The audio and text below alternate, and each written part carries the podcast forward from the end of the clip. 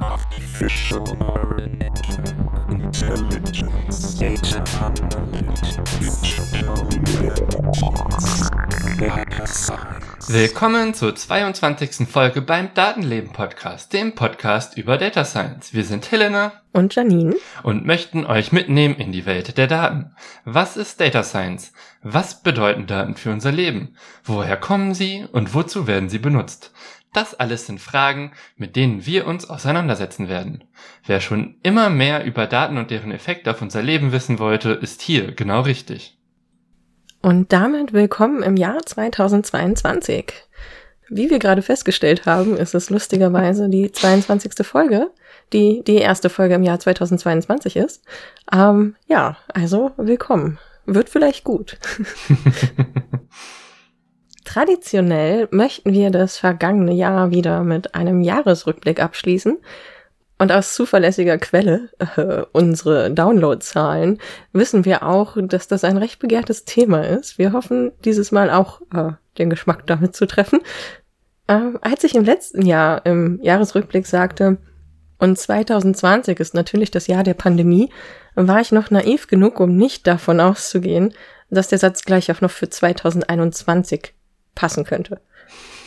Entsprechend wird das Thema dieses Jahr auch eine Rolle spielen, aber durchaus anders als letztes Mal, denn wir sind alle furchtbar müde davon.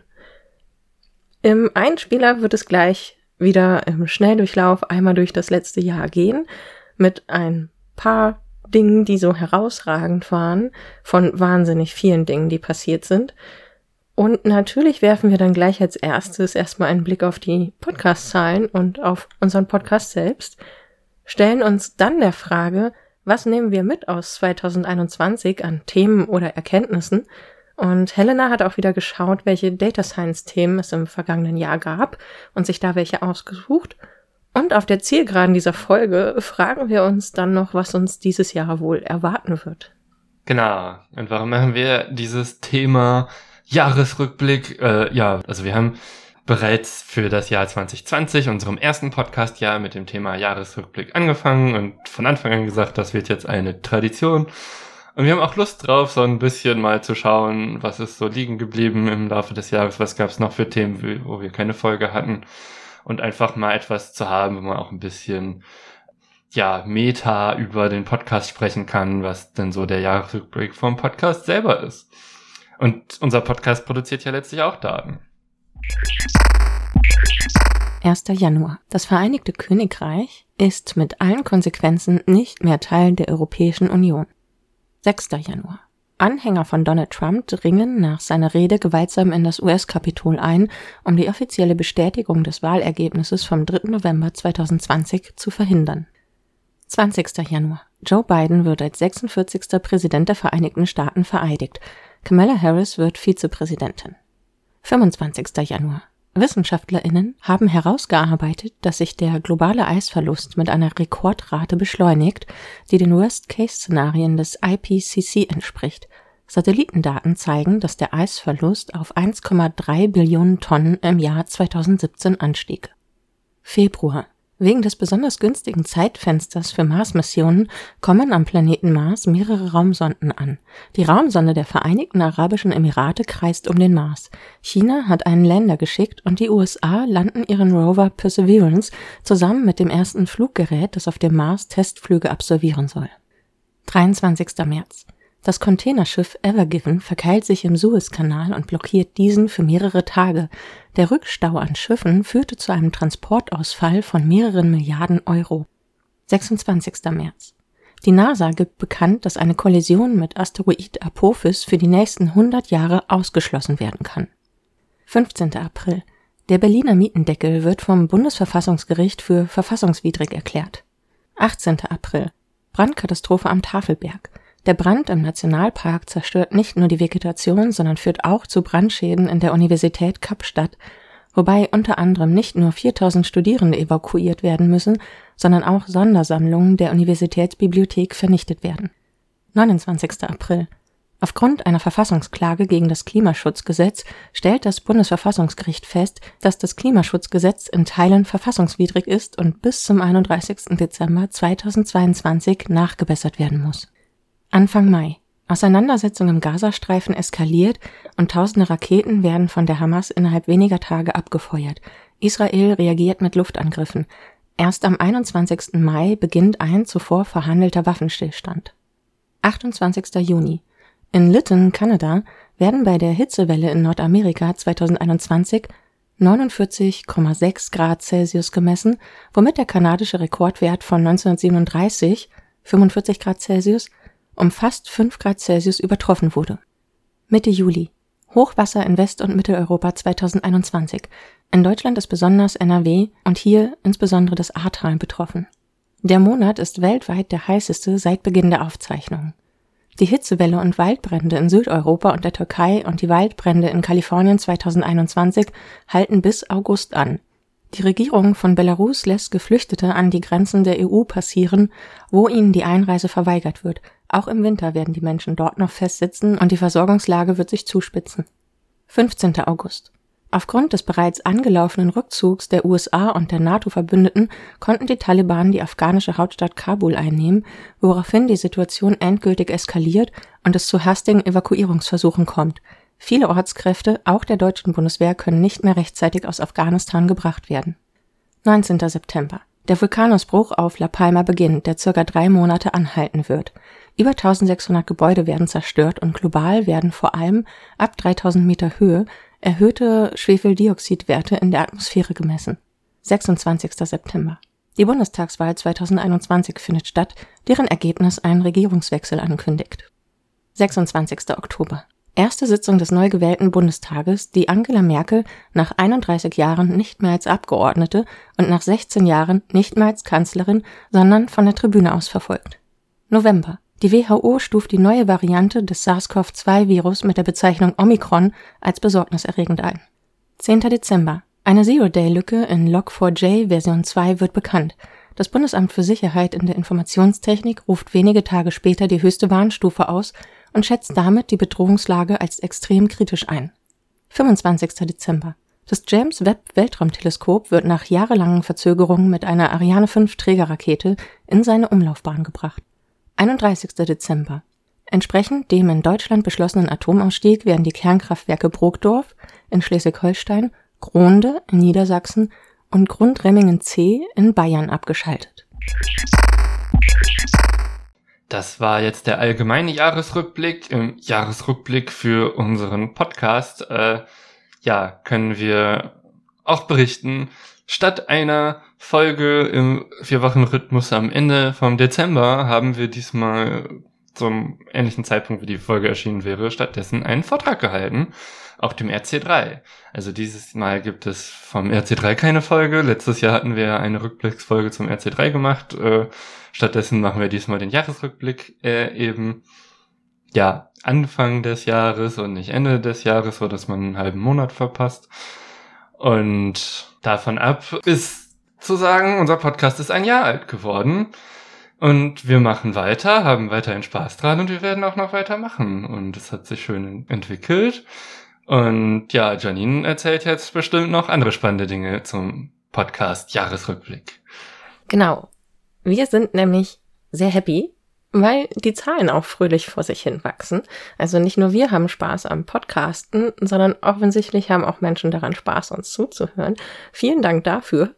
Ähm, die Downloadzahlen haben sich in 2021 gegenüber zu 2020 etwa um ein Drittel gesteigert. Also rausgerechnet ist dann natürlich auch, dass äh, 2020 nur ein halbes Jahr war, weil wir im Juli angefangen haben und dass Jahr 2021 war das erste vollständige Jahr, aber es ist trotzdem eine Steigerung von einem Drittel drin. Das finden wir schon ganz schön. Genau, kenne dein Messverfahren. Deswegen hast du das rausgerechnet. genau. ähm, ja, wir erfassen zum Beispiel auch, wie viele Downloads jede Folge jeweils in den ersten 24 Stunden, sieben Tagen, vier Wochen etc. hatte. Das heißt also, wir haben einen Vergleichswert zu nach 24 Stunden, nach sieben Tagen und nach vier Wochen, wie oft jede Folge individuell angehört wurde bzw. downgeloadet wurde. Und da können wir klar sehen, dass jeweils auch die letzten Folgen immer die erfolgreichsten waren.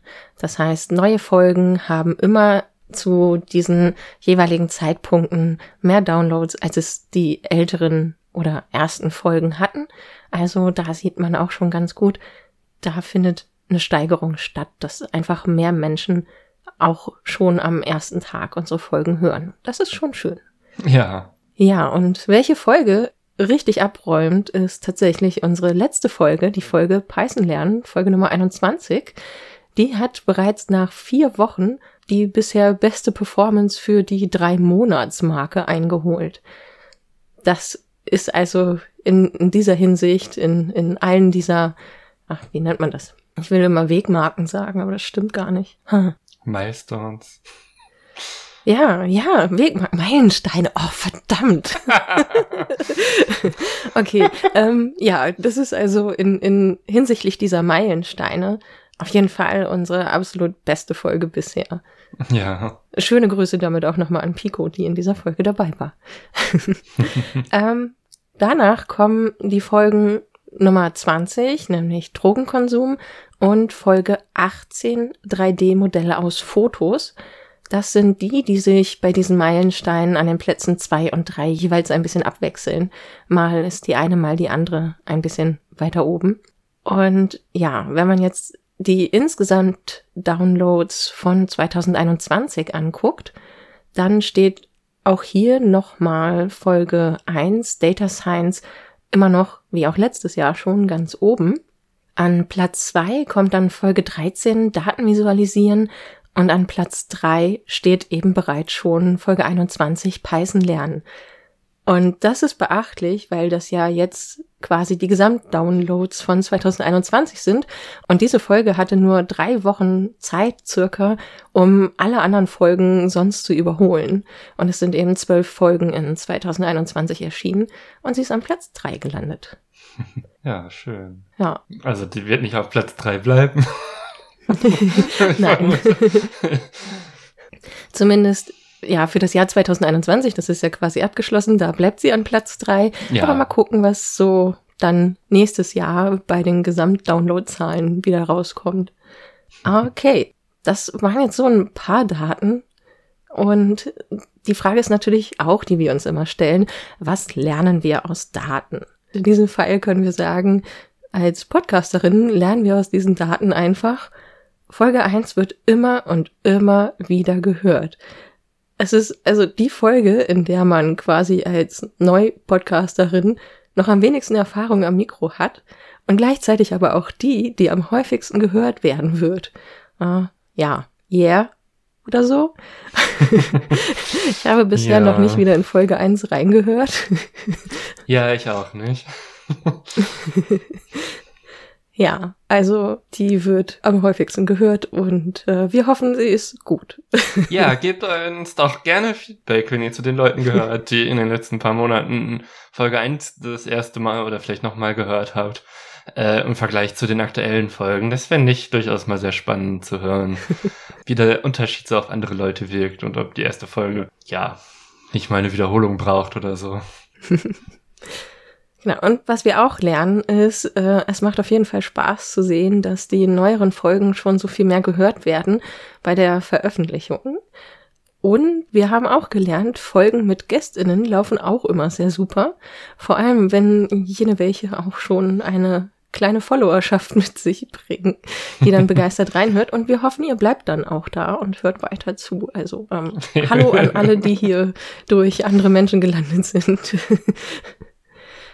thematisch. Ich habe mir auch die Themen ein bisschen angeguckt und da lässt sich ganz klar sagen, dass aus mir nicht ganz erfindlichen Gründen die Klimathemen folgen offensichtlich immer weniger oft gehört werden als die technischeren Folgen, aber auch weniger als die gesellschaftlichen Themen.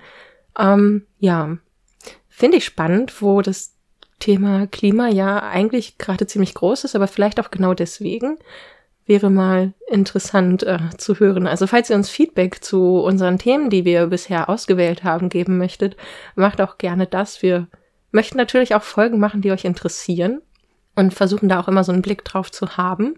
Aber natürlich machen wir auch gerne die Themen, die uns interessieren. Und die Klimathemen sind doch eigentlich recht spannend. Genau, dann sind wir eigentlich bei der Frage, was sind denn eigentlich so Lieblingsfolgen, mal abgesehen davon, dass die Python-Lernen-Folge ganz offensichtlich eine Lieblingsfolge von vielen Menschen ist? ähm, Helena, was sind denn deine?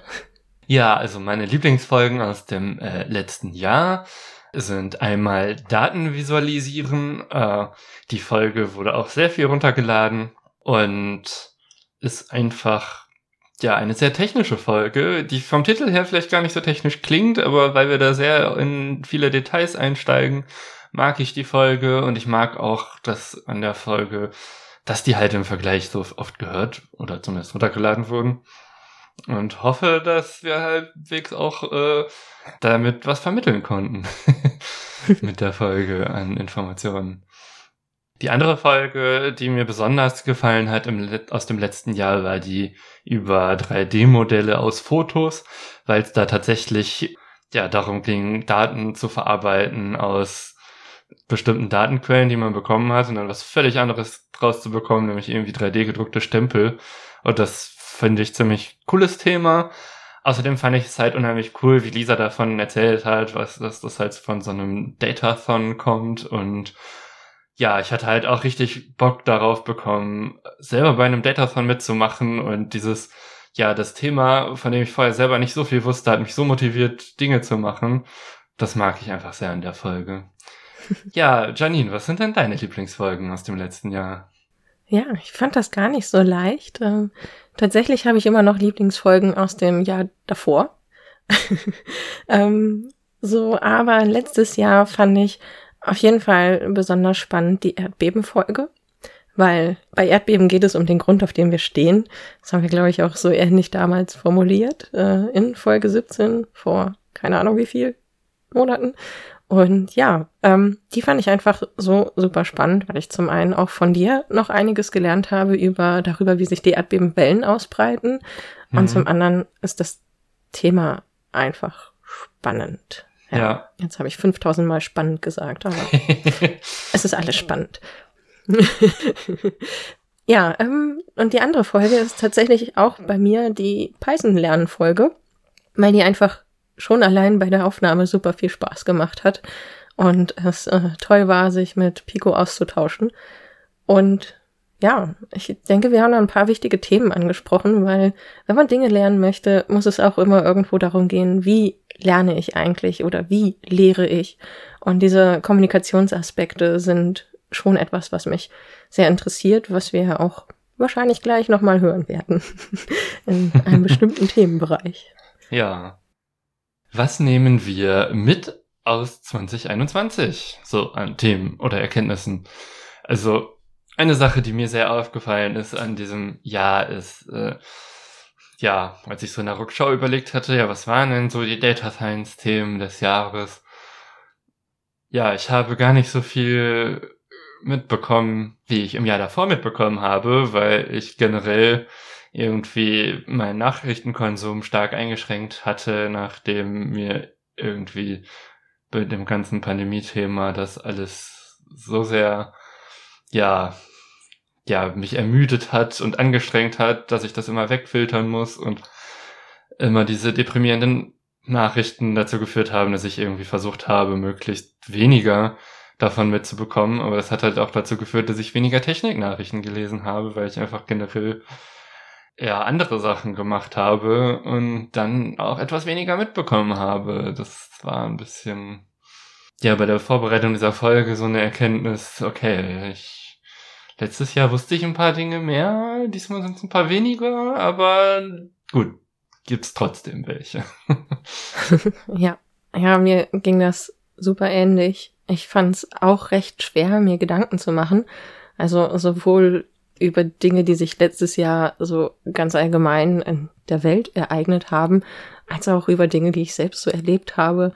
Ich habe dabei auch das Gefühl bekommen, dass ich einfach viel schlechter einordnen konnte, wann etwas passiert ist, also ob das dieses Jahr war oder letztes Jahr, das ist irgendwie, habe ich das Gefühl, viel mehr verschwommen als äh, so bei anderen Rückblicken, die ich mal versucht habe.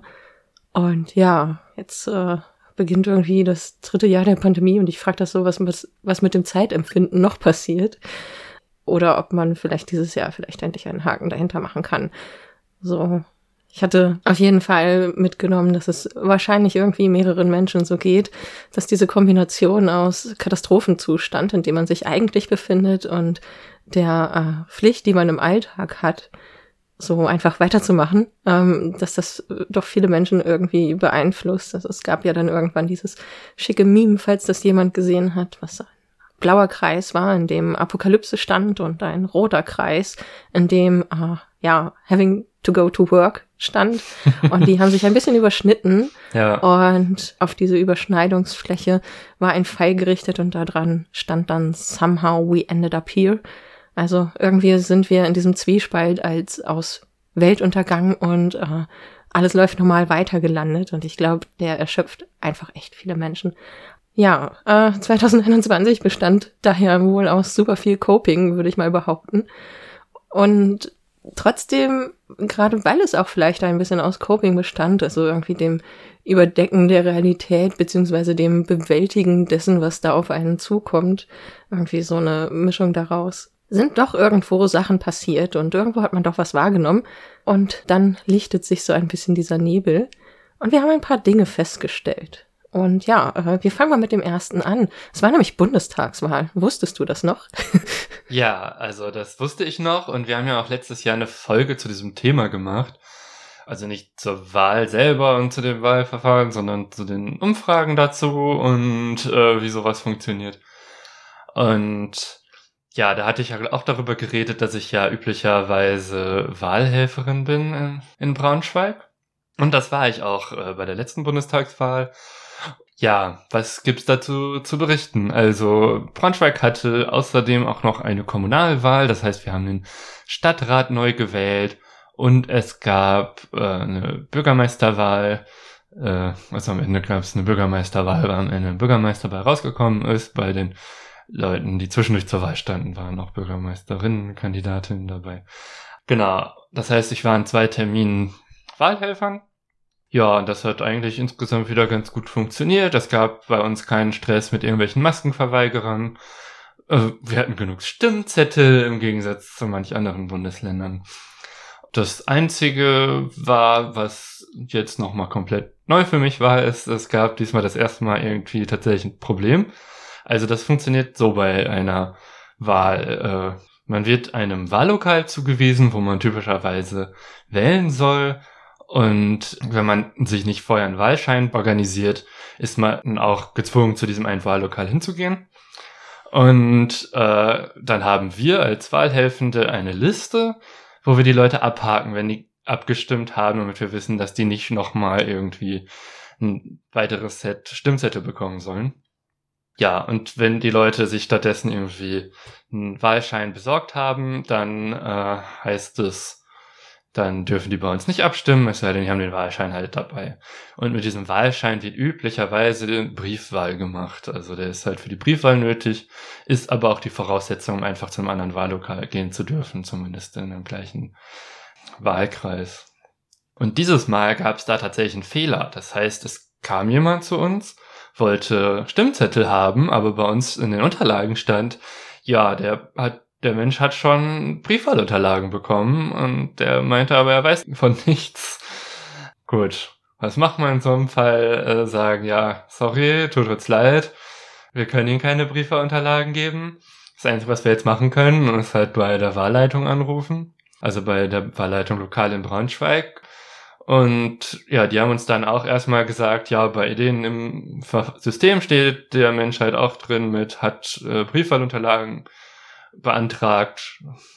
Wir sollen den erstmal wegschicken, aber uns die Telefonnummer geben lassen, falls nicht doch sich nochmal irgendwas anderes ergibt, weil die würden dann ihre Leute drauf ansetzen und das nochmal den Weg rekonstruieren, wo jetzt dieser Eintrag in diesem System herkommt. Äh, weil nur weil irgendwas im Computer steht, heißt ja noch lange nicht, dass man es glauben kann. Und das Ergebnis war tatsächlich, äh, dass sie festgestellt haben, dass dieser Eintrag fälschlich zustande gekommen ist. Diese Person hat nie Briefwahlunterlagen bekommen oder so. Und ja, ist dann eine Stunde später halt wiedergekommen und konnte dann wählen und hat dann am Ende alles funktioniert. Also das fand ich auch eine schöne Erkenntnis, dass dieses System doch irgendwie funktioniert, auch wenn es mal Fehler hat, dass man dann irgendwie eine Lösung findet, dass Leute nachgucken, dass die im Braunschweig auch nicht überfordert sind, äh, wie in manch anderen Wahlbezirken. Äh, also bei uns war das echt super organisiert, war ich sehr zufrieden mit. Also das Auszählen und so hat durchaus Spaß gemacht, auch wenn es manchmal ein bisschen unnötig lange dauert, weil mal wieder irgendwer Zettel vertauscht oder so und man dann doppelt zählen muss. Gut, aber dafür kann man ja doppelt zählen. Das ist ja das Schöne. Man kann einfach doppelt zählen und dann sieht man, was ist das Ergebnis und muss nicht irgendwelchen Zahlen in irgendeinem Computer vertrauen, äh, wo wir ja gerade an dem Beispiel gesehen haben, warum das schwierig ist. Allerdings, ja. Aber schön, dass dieser Mensch noch wählen konnte. Ja, und äh, bei der Wahl kam ja tatsächlich heraus, dass es einen Regierungswechsel äh, gegeben hat, wie wir ja mittlerweile auch wissen. Und ich hatte in unserer Wahlumfragenfolge prognostiziert, da war ja die CDU gerade ziemlich äh, weit hinten, dass die CDU die Bundestagswahl noch gewinnen würde, sollte über den Sommer durch die Impfung äh, der Bevölkerung die Pandemie weitestgehend beendet wirken zum Zeitpunkt der, äh, der Wahl. Äh, das ist nicht eingetreten. Also die Grundvoraussetzung meiner Vorhersage ist gar nicht eingetreten.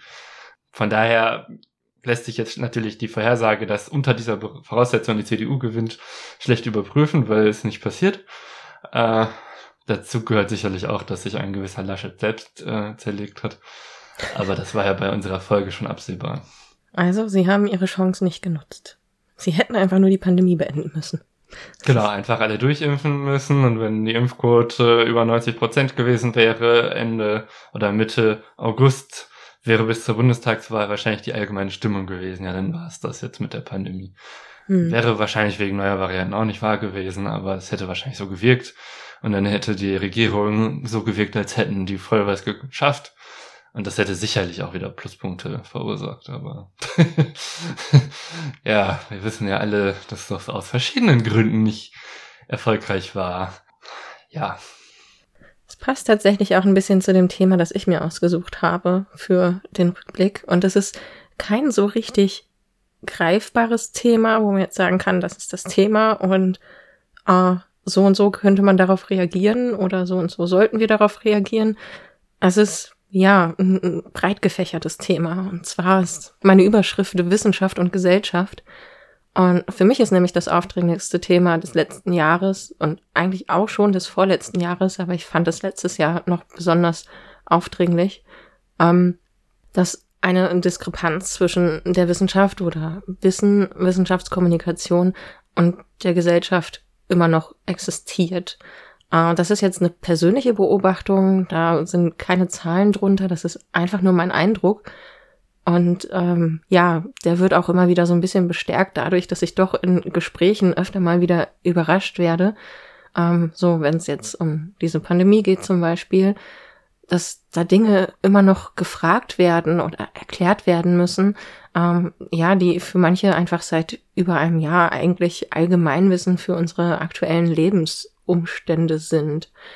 Und das finde ich deswegen auch ein wichtiges Thema, sich damit auseinanderzusetzen, wie wird eigentlich Wissenschaft nachvollziehbar gemacht, dass wir uns einfach als Podcasterinnen auch damit auseinandersetzen müssen, wie äh, wir solche Sachen oder ja Schwierigkeiten reflektieren können und uns auch eben darüber Gedanken machen, wie wir kommunizieren.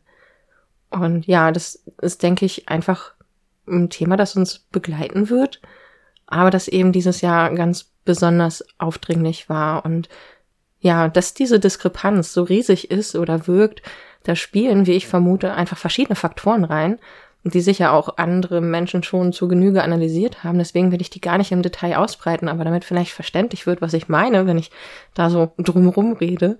Ähm, ja, es gibt zum einen zum Beispiel diese Informationsflut, der wir ausgesetzt sind also der sich zum Beispiel Helena, wie sie auch gesagt hat, dann ein Stück weit entzogen hat, weil es einfach viele Informationen sind und so geht es allen Menschen. Ähm, das war am Anfang der Pandemie auch schon wahnsinnig viel, vor allem wahnsinnig viel Neues für die allermeisten Menschen. Aber es gibt jetzt immer mehr Daten und Studien und immer mehr Meinungen auch. Und auch ich merke, dass es mir schwer fällt, richtig informiert zu bleiben, weil auch inzwischen vielleicht widersprüchliche Sachen auftreten. Und ich glaube, dass sich viele Menschen viele Fragen stellen, die aktuell nicht mehr einfach beantwortet werden können.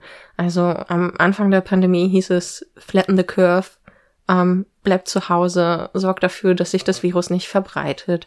Und da wurde, wurde den Menschen beigebracht und gesagt, was passieren muss, nämlich Ansteckung verhindern, damit wir gut durchkommen. Und jetzt sitzen wir hier ein Jahr später im Prinzip oder fast zwei Jahre später und ein großer Teil ist geimpft, leider halt noch nicht alle, die es könnten. Und wir haben eine riesige Inzidenz, wie wir sie noch nie hatten und niemand redet mehr über flatten the curve. Es wird eher diskutiert, ob man alles durchlaufen lässt. Wissen verändert sich, aber wir müssen auch richtig damit umgehen, das adäquat anzupassen. Und da ist halt die Frage, wie sollen sich Menschen, die nicht alle in diesen Themenbereichen qualifiziert sind, beruflich oder so, noch, ja, wie soll, sollen wir noch wissen, was eigentlich gerade gut und sinnvoll wäre? Was ist die Relation zwischen einer Inzidenz von 500 und von 50 früher? Ja. Das sind einfach Fragen, die nicht final beantwortet werden können, habe ich das Gefühl. Und ja, das ist so diese Diskrepanz, die da entsteht.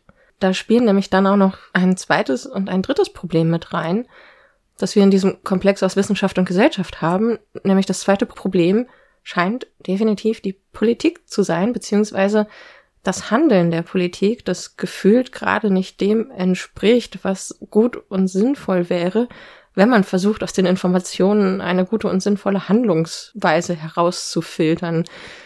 Und ja, deswegen, also da sind so Stichworte mehr Homeoffice, gut und sinnvoll einsetzen, gut geplanter Distanzunterricht, Luftfilter in Schulen und all sowas kommt hier mit ins Spiel wo man sich fragen kann, wie passt das noch zusammen? Genau, und ich finde einfach, dass die Kommunikation da einfach überhaupt nicht gut gelungen ist. Und das ist so eben dieses Thema für mich in 2021. Und dass auch die Tatsache, dass Maßnahmen genauso unverständlich werden äh, wie die Masse an Informationen selbst. Also wer steigt gerade noch wirklich durch ob man jetzt mit Johnson Johnson plus Moderna als zweifach geimpft oder geboostert gilt. Was ist mit den Menschen, die genesen sind? Also ja, Regeln und Maßnahmen unterscheiden sich von Bundesland zu Bundesland immer noch. Und es wird halt schwieriger, sich da durchzuschlagen und zu informieren. Und ich glaube, deswegen resignieren viele. Ja. Und der, das dritte Problem, das damit drin steckt, ist, wenn wir Worte benutzen, meinen wir nicht alle das Gleiche, auch wenn es das gleiche Wort ist. Ja. Oder wir meinen nicht alle dasselbe. Das war ja schon immer so. Ja, das war schon immer so. Aber es wird halt jetzt schwieriger, weil damit ja auch Empfehlungen, Maßnahmen und andere Dinge einhergehen oder auch einfach die Eigenverantwortung. Also das Beispiel, was ich hier rausgesucht habe, ist das Wort mild. Was ist ein milder Verlauf?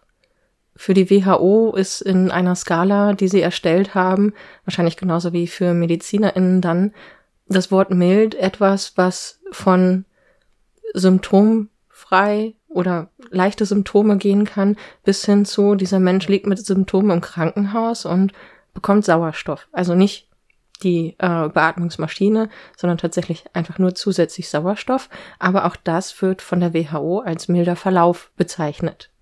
Und gleichzeitig heißt es aber auch, ja, Omikron, das macht ja nur milde Verläufe. Und ähm, da haben wir irgendwie einen Unterschied zwischen dem einen mild und dem anderen mild, was umgangssprachlich vielleicht einfach bedeutet, ja, fühlt sich halt wie eine Erkältung an, ist ein bisschen doof, aber dann auch irgendwann vorbei.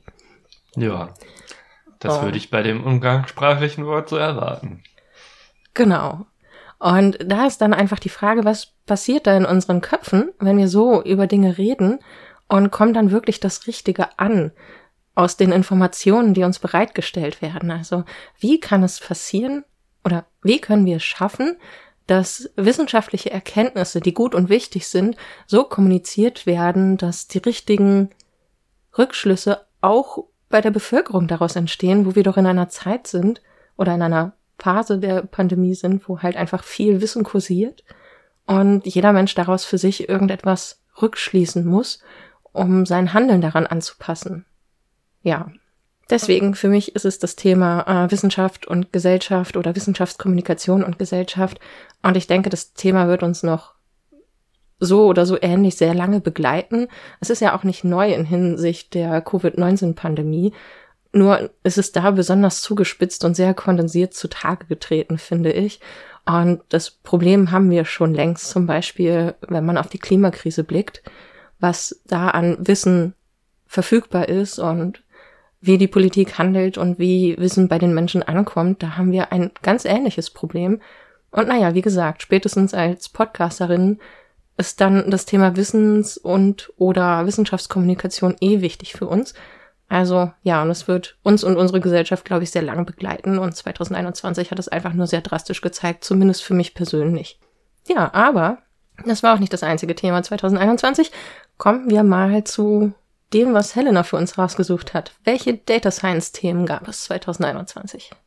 Ja, sicherlich mehr, als ich jetzt berichten werde. Hatte ich ja gerade schon erzählt. Äh wo das grundsätzliche Problem ist. Aber was ich mitbekommen habe, was ein, denke ich, guter Fortschritt ist, ist äh, die Programmiersprache R, über die wir noch keine Folge gemacht haben, vielleicht passiert das irgendwann, äh, wurde in der Version 4.1 veröffentlicht und die Version hatte eine besondere Neuerung. Die Leute, die R programmieren, schon sehr lange in, ja, eigentlich drauf gewartet haben. Und zwar gibt es jetzt in der Sprache selber die sogenannte Pipe. Vorher wurde das über Zusatzpakete realisiert, dass es eine Pipe gab. Gut, was ist eine Pipe? Also Pipe ist einfach für Rohr quasi, das englische Wort. Und man spricht immer von Pipelines. Also die kennt ihr vielleicht aus Gas- und Öltransporten. Das sind auch Pipelines. Also ja, da wird halt auf der einen Seite was reingekippt und auf der anderen Seite kommt was raus. Und im Data Science Bereich spricht man halt von Pipelines, äh, wenn man irgendwo Daten reinkippt und unten fallen Ergebnisse raus. Und wenn das halt mehrere Schritte sind, die irgendwie zusammengebaut sind. Und das Schöne an dieser Pipe in R im Gegensatz zu Python, wo wir gerade eine Folge zum, gemacht haben, da gibt's das nicht, ist, dass man eben schön kompakt den Code der Datenanalyse schreiben kann und gleichzeitig dadurch, dass man genau weiß, erst passiert das, dann passiert das, dann passiert das, und die Daten fließen in eine bestimmte Richtung, werden umgeformt und so weiter, ist es sowohl kompakt als auch äh, sehr gut verständlich. Und in R hat man das, wie gesagt, über Zusatzpakete gemacht.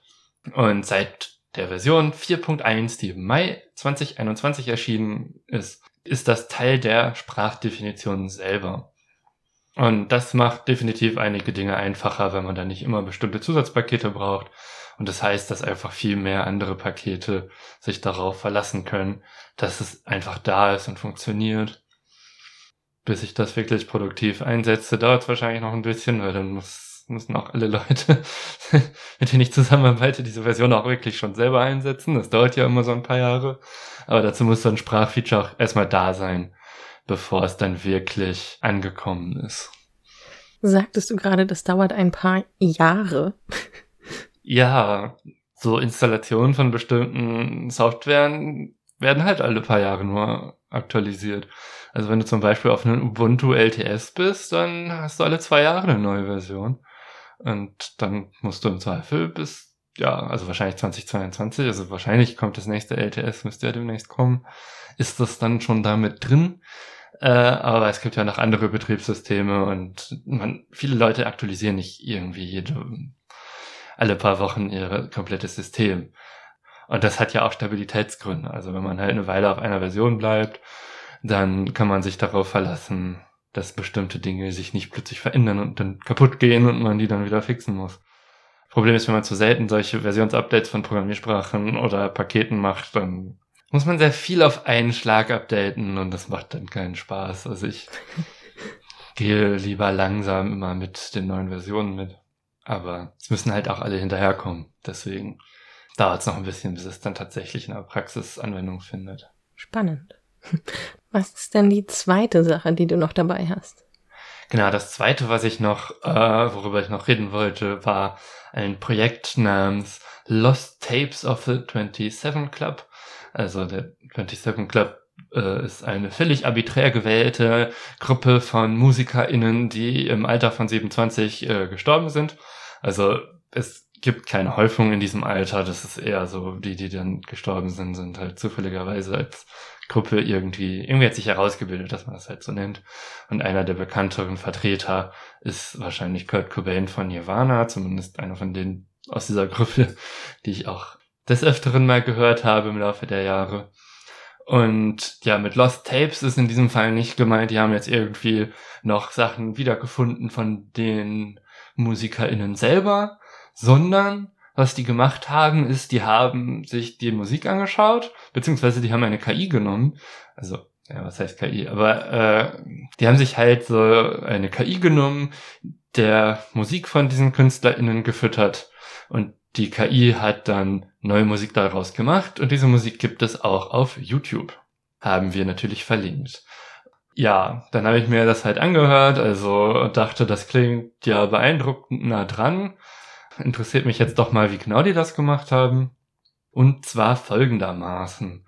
Die haben eine Software benutzt namens Magenta von Google. Äh, Magenta ist quasi ja eine Software, die auf TensorFlow basiert. Also TensorFlow ist so das äh, neuronale Netz-Framework, das Google entwickelt hat, was auch die meisten anderen Leute unter der Haube benutzen.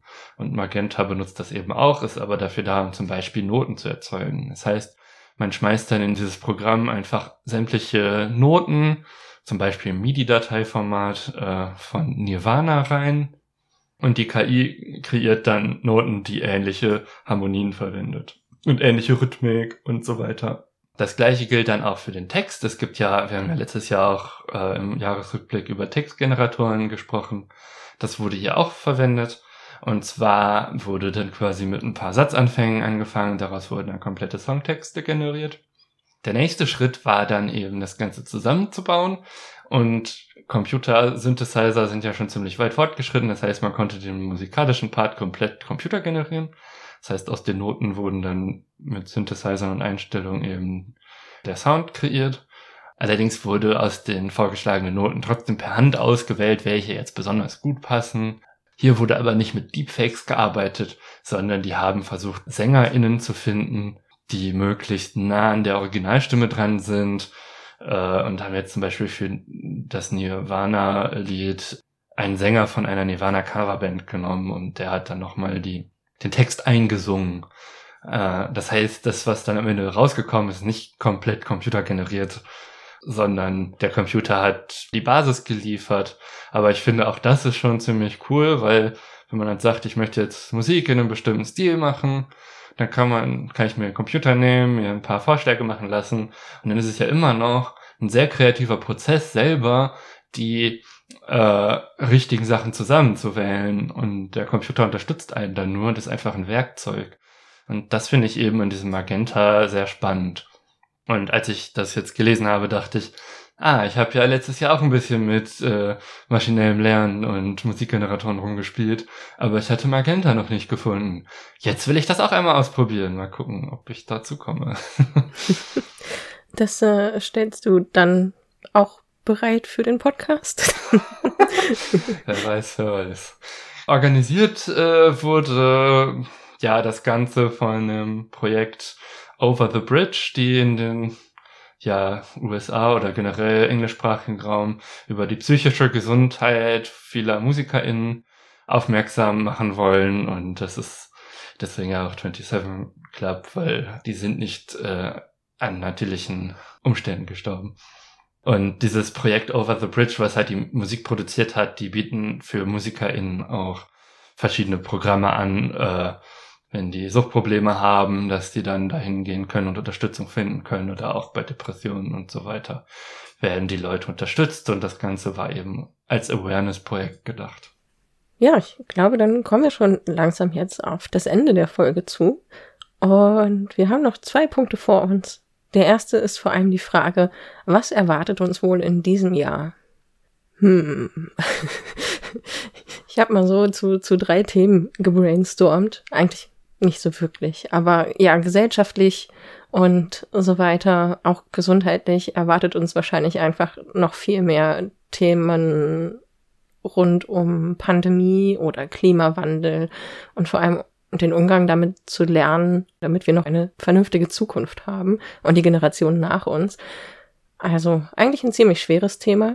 Äh, ein bisschen witziger und interessanter und spannender wird's vielleicht in der Wissenschaft Richtung Raumfahrt oder Erkundung des Universums. Da sind wir nämlich super gespannt darauf, was das neue Weltraumteleskop James Webb denn an Daten und Bildern liefern wird und was für Erkenntnisse, weil es ja ein bisschen mehr in Richtung Urknall wird gucken können und da vielleicht noch Dinge bei abfallen, die unser Verständnis erweitern oder verändern. Da bin ich sehr gespannt drauf, was da alles bei rauskommt. Ja, und podcast-technisch ist natürlich das, was wir uns hier hauptsächlich fragen, weil das unser beider Leben ziemlich direkt betrifft. ähm, ja, es wird mehr neue Folgen geben. Sie werden weiterhin im Vier-Wochen-Rhythmus erscheinen. Wir haben auch schon ein paar Themen auf Lager. Wir werden aber auch nicht nur selber podcasten und uns mit Themen beschäftigen, sondern wir haben uns auch dazu entschlossen, Helena hat es ja schon angedeutet, äh, dass wir an einem Datathon teilnehmen werden mit zwei anderen Menschen, die Spaß daran haben, das mit uns mal auszuprobieren. Und zwar ist das ähm, der Women in Data Science Datathon, der von der Stanford University veranstaltet wird. Der läuft jetzt schon und da sind wir sehr gespannt drauf. Also es machen über 100.000 Leute mit aus über 50 Ländern. Es geht auch um Klimadaten im entfernteren Sinne und wir beschäftigen uns da dann mit der Energieeffizienz von Häusern und wie man mittels maschinellem Lernen so etwas vorhersagen kann. Darauf freuen wir uns, da neue Sachen zu lernen und zu gucken, wie das so abläuft. Und eventuell ergibt es dann später auch noch eine Folge in diesem Jahr. Ja, und ansonsten, was haben wir noch geplant, Helena? Ja, wir haben ja letztes Jahr schon aufgerufen dazu, doch äh, mit uns zusammen parallel äh, einen Luftdatensensor aufzustellen und damit halt Daten zu erfassen. Das haben wir gemacht. Äh, wir haben auch von anderen Leuten gehört, dass sie das gemacht haben. Und ihr könnt, wenn ihr so einen Luftdatensensor habt, auch jederzeit immer noch einsteigen, wenn die Daten irgendwo im Internet schon verfügbar sind. Und dazu wird es auch eine Folge geben. Und wir haben für diese Folge auch schon das ein oder andere Event in diesem Datenerfassungszeitraum gefunden, wo es ziemlich coole Auswertungsmöglichkeiten für gibt da freue ich mich auch schon drauf, das äh, zu machen und auszuwerten. Das war auch unsere Folge eigentlich fast schon. Kommen wir zum Fazit. Und was für ein Fazit können wir in dieser Folge machen? Ja, eigentlich nur, wie war das Jahr 2021 für dich? Ja, das Jahr 2021. Äh, also beim letzten Jahresrückblick hatte ich ja gesagt, 2020 war für mich so eine Achterbahnfahrt. Das war jetzt das 2021 nicht so sondern es äh, ging erstmal nicht besonders gut los und blieb dann sehr lange auch sehr konstant so und ist dann erst in der zweiten Hälfte so langsam wieder in Schwung gekommen, dass es wieder mehr spannendere Dinge gab, mit denen ich mich beschäftigen konnte und aus meinem persönlichen Tief rausentwickeln konnte. Das hat zum Glück halbwegs funktioniert. Von daher war 2021 vor allen Dingen ein sehr anstrengendes Jahr für mich. Also das mir fehlt einfach der Ausgleich im Moment. Der so tanzen, einfach nur tanzen gehen.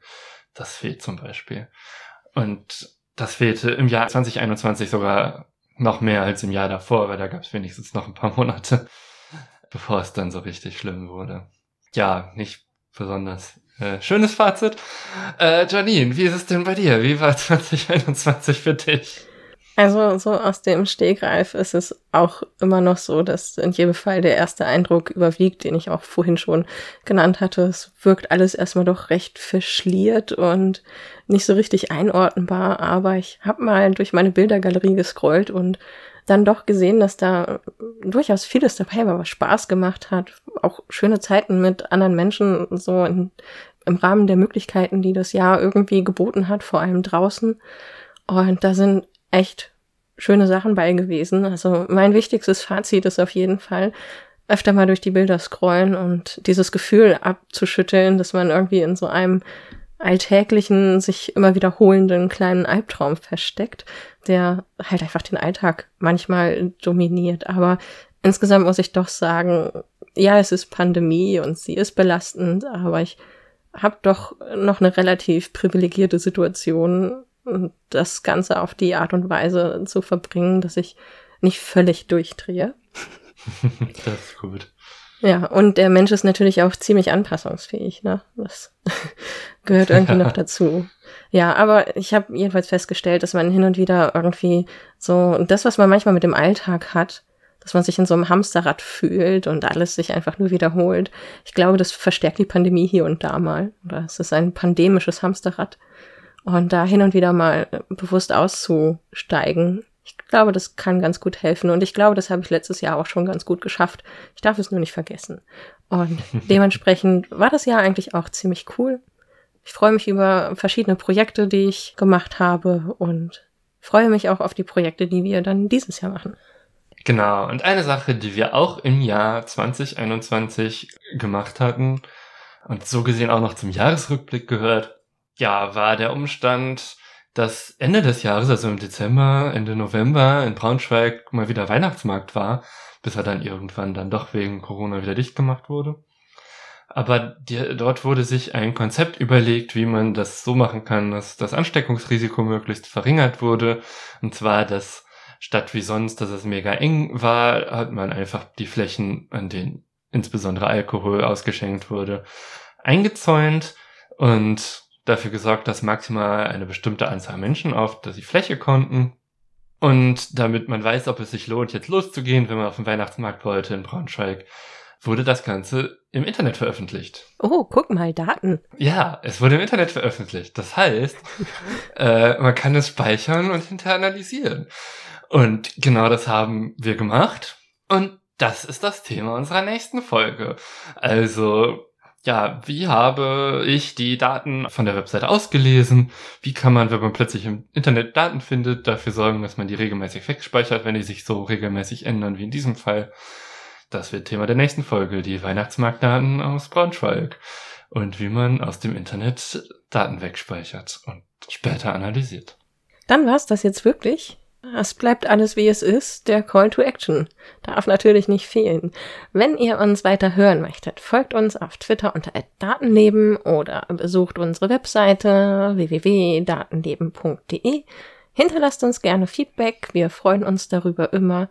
Und falls ihr irgendwie ein Projekt plant oder irgendwo bei Hilfe braucht, ihr könnt uns als Data Scientists auch buchen für Analysen und Projekte.